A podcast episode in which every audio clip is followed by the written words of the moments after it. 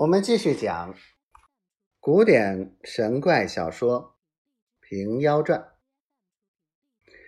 一日一夜都写完了，婆子对阅过，一字不差。第三日天明，将原来二十四张纸用火烧化。这天书秘本可一不可二，亦恐留下人间，至或亵渎，罪有所归也。早饭后，杨巡检自到东庄，抬着一皮箱银子，足千金之数，交与婆子收下道：“点出黄金时，倒换银子再点，便有无穷了。”婆子道：“正是如此。”杨春又道：“金帆别了圣姑，不敢请见了，但不知丹城大约在于何日？”婆子道：“也看缘法迟早。”多则一年，少则半载，那时定有好音奉付。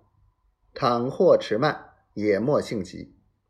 杨巡检别去，婆子叫担子和尚先取五方之土，就本庄全作中央，余者东南西北俱在十里外取用。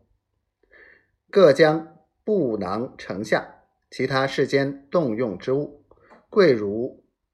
金珠见如木石，吃的如豆麦，烧的如煤炭，粗的如钢瓮，细的如针线，轻的如茶酒，杂的如药材，色色都要买得完备。一面担子和尚置办东西，一面婆子打扫楼下设坛。先期斋戒沐浴，则六甲日吉时，将土布囊按定五方之位。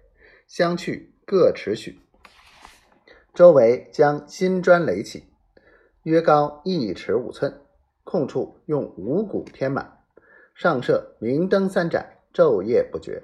外用黄布制成神帐，一顶罩下。前面设香案一座，供养着甲马云鹤。每日设茶酒果三品。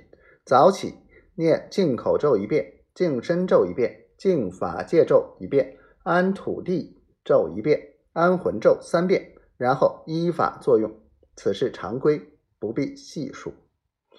且说安坛次日，先将个人合用笔墨纸砚排于六甲坛下。婆子起手，脚踏魁罡二字，左手雷印，右手剑诀，取东方生气一口，念通灵咒一遍，焚符一道。担子和尚与左处都依着婆子行事，